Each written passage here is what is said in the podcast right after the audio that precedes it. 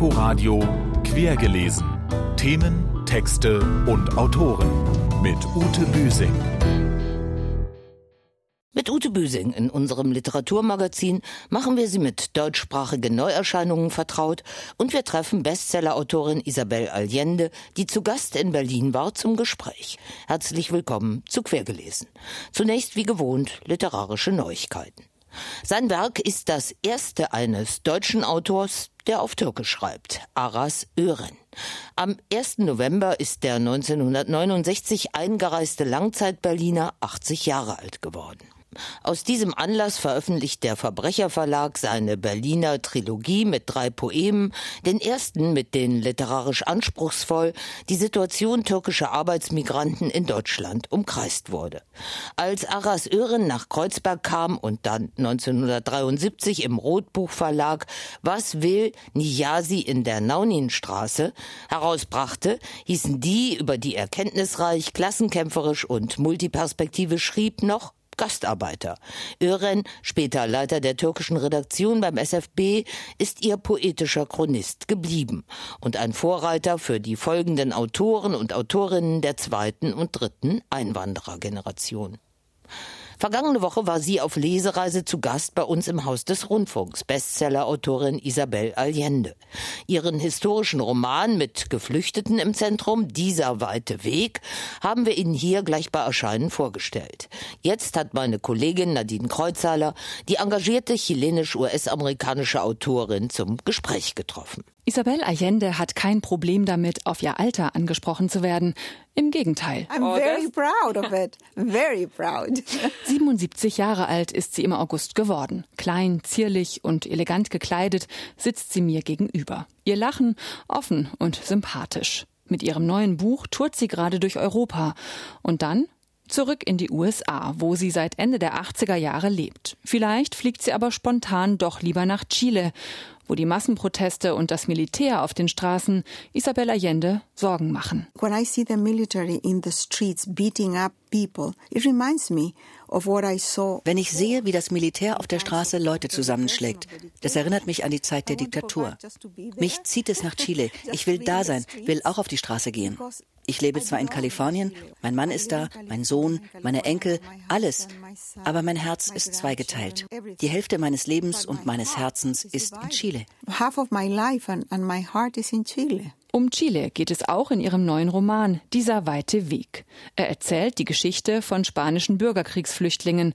Eine halbe Million Menschen machten sich 1939 zu Fuß auf den Weg von Katalonien, der letzten Bastion im Kampf gegen die Faschisten um General Franco, nach Frankreich. France was not expecting half a million refugees. Frankreich rechnete nicht mit einer halben Million Flüchtlingen. Sie sperrten sie in improvisierte Konzentrationslager an den Stränden. Die Menschen dort hatten nichts. Kein Essen, kein fließendes Wasser, keine Latrinen, keinen Schutz vor der Kälte. Die Franzosen wollten die Flüchtlinge schnell wieder loswerden.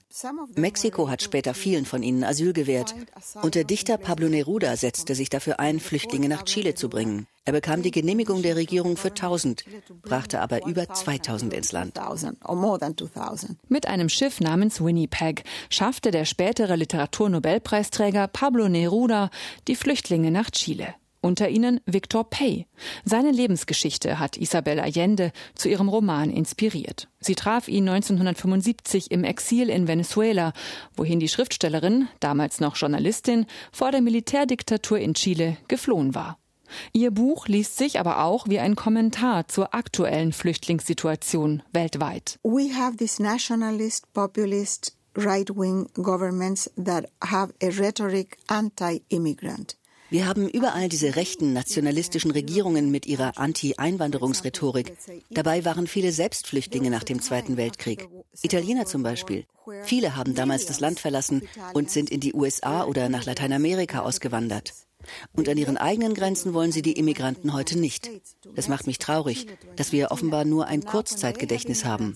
Die USA bestehen nur aus Einwanderern. Wenn Isabel Allende darüber spricht, wird sie energisch. Überhaupt wirkt sie voller Energie. Worüber sie als nächstes schreibt, weiß sie noch nicht. Aber die Leute fragen mich oft, warum gehst du nicht in Rente? Warum sollte ich das tun? Ich liebe es doch. Genauso wie ich Schokolade liebe. Warum sollte ich aufhören, sie zu essen? Sagt Isabel Allende. Ihr aktueller Roman Dieser weite Weg ist in der Übersetzung von Svenja Becker bei Surkamp Insel erschienen. Auch Ulrich Tukor, der 62-jährige deutsche Schauspieler, Musiker und kenntnisreiche Liebhaber der 20er und 30er Jahre, greift in seinem Belletristikdebüt Flüchtlingsschicksale auf. Der Ursprung der Welt heißt sein mit Elementen der fantastischen Literatur getränkter, spannungsreicher historischer Roman. Darin macht sich der junge Paul Goulet im Jahre 2033 aus Deutschland nach Frankreich auf, wo ihn eine verstörende Reise in die eigene und die dunkle Vergangenheit seiner Familie erwartet. Ein Fotoalbum, das er bei einem Pariser Buchhändler aufstöbert, konfrontiert ihn mit seinem Ebenbild aus den späten 1920er Jahren, dem, wie sich herausstellt, nur zum Augenschein der Resistance verbundenen Arzt und Massenmörder Prosper Genou Nanu, der bei ihm Zuflucht suchende Exilanten ausraubt und umbringt, darunter auch Goulets Großmutter. In Südfrankreich heftet er sich auf dessen Spuren. Der Artikel unter dem Foto, den er nun atemlos überflog, berichtete von einem Dr. Prosper Genoux, Kinderarzt aus Perpignan und Mitglied einer bolschewistischen Terrorzelle und Fluchthelfergruppe, die Juden und anderen Volksfeinden zum illegalen Übertritt nach Spanien verhalf. Er würde nach der nun erfolgten Verhaftung umgehend dem Richter und seiner gerechten Strafe zugeführt. Außerdem verdächtigte man ihn des Mordes an etlichen Personen unbekannter Herkunft. Ein Weg zurück führt also in die Vergangenheit des Naziterrors in Frankreich, während die Gegenwart dort zum Zeitpunkt der dystopischen Handlung durch ein hausgemachtes Terrorregime geprägt ist. Wieder werden fremde Elemente und Aufständische verfolgt, gefoltert und deportiert. Andernorts haben 2033 die Russen das gesamte Baltikum annektiert. Währenddessen taumelt Goulet in einen Strudel aus Gegenwart und Vergangenheit inklusive neuerlicher Widerstandsaktivitäten und Flucht über die Pyrenäen. Er findet auch heraus, dass sein Großvater Chef der Gestapo in Toulouse war. Dieser Gestapo-Chef ist wie auch der mörderische Arzt einer realen Person nachgebildet. Darüber hinaus bedient sich Ulrich Tukor beim Fundus deutscher Exilautoren wie Walter Benjamin, Leon Feuchtwanger oder bei den Manns. Immer wieder kehrt die Handlung in die Rue Victor Hugo zurück und sein ermittelnder Kriminalkommissar heißt George Simon. Das erste, was Goulet aus dem Umschlag zog, war eine Art Postkarte. Das Bild darauf sprang ihm ins Gesicht wie ein todbringendes Insekt. Er starrte auf die buschige Vagina zwischen den weißen, gespreizten Schenkeln des Frauentorsus von Courbet. Es war ein kleines, monochromes Replikat des berühmten Gemäldes, wie er es auch im Rollschrank seines Großvaters gefunden und das ihn so lebhaft an seine Mutter erinnert hatte. Dasselbe Gemälde, dessen wegen er nach Frankreich gereist und nun hier im Roussillon gelandet war, der Ursprung der Welt. Ein ganz großer literarischer Wurf ist dieser stellenweise doch recht altmodische dunkle Roman nicht. Aber Tausend Sasser Tukor, zweifelsohne ein Sympathieträger, vermag seine Leser durchaus zu fesseln, wie ich auch bei einer Lesung in der Berliner Komödie im Schiller Theater erleben konnte. Ulrich Tukor, der Ursprung der Welt, ist bei S. Fischer erschienen. Das gleichnamige vom Autor eingelesene Hörbuch gibt es bei Argon. Rate, wer zum Essen bleibt, heißt ein Screwball-Komödienroman, den der Schriftsteller, Wirtschaftswissenschaftler und Literaturkritiker Philipp Tingler geschrieben hat. Zwei Ehepaare sehen sich darin beim Dinieren und Ausweiten der Karrieren mit einem ungebittenen Gast, Conny Gold, konfrontiert. Sie mischt die als gepflegt geplante Tischrunde prächtig auf und sprengt fortan auf eine Woche auch den Alltag des einladenden Paares. Spitzzüngige Dialoge treiben den Fünfakter voran. Philipp Tingler, Rate wer zum Essen bleibt, ist bei Kein und Aber erschienen. Am 6. November um 19 Uhr ist Tingler damit zu Gast in der Berliner Buchhandlung Geistesblüten am Walter-Benjamin-Platz. Im Berliner Haus der Kulturen der Welt hat eine sehenswerte Ausstellung zum Schriftsteller und Ethnologen Hubert Fichte eröffnet. Liebe und Ethnologie erinnert an den frühen Quer- und Queer-Denker, den Vorläufer postkolonialer Studien und Weltreisenden auf den Spuren der Sexualität. Nach seinem AIDS-Tod 1986 geriet Fichtes Hauptwerk, seine Geschichte der Empfindsamkeit in 17 Bänden, wie der Weltengewandelte selbst in Vergessenheit. Jetzt wird ein künstlerischer Reflex auf Hubert Fichtes Nachwirkung versucht. Dazu Kurator Anselm Franke. Insofern geht es da wirklich nicht nur um die Figur Fichte, sondern auch um das Hervorrufen oder um das in Erinnerung rufen von bestimmten historischen Momenten. Also was bedeutete die späten 60er Jahre für die muffige oder aus dem Muff ausgebrochene Bundesrepublik. Und was hatte das zu tun mit einem Salvador der späten 60er Jahre in der Militärdiktatur und so weiter? Da, ne, da gibt es natürlich ökonomische Verbindungen. Die Ausstellung zu Hubert Fichte im Berliner Haus der Kulturen der Welt ist bis zum 6. Januar 2020 zu sehen. Und am 11. November kommt Salman Rushdie auf Einladung des Internationalen Literaturfestivals nach Berlin, um seinen aktuellen Roman Quichotte vorzustellen. Ort ist das Babylon, Beginn ist 19 Uhr. Wir haben Ihnen diese bei C. Bertelsmann erschienene scharfsinnige Road Novel bereits nahegebracht. Und auch wir wollen nicht hintanstehen und unseren Beitrag zum großen Gedenken an 30 Jahre Mauerfall am 9. November leisten. Deshalb stellen wir Ihnen eine der literarischen Annäherungen an die Wendewirren vor.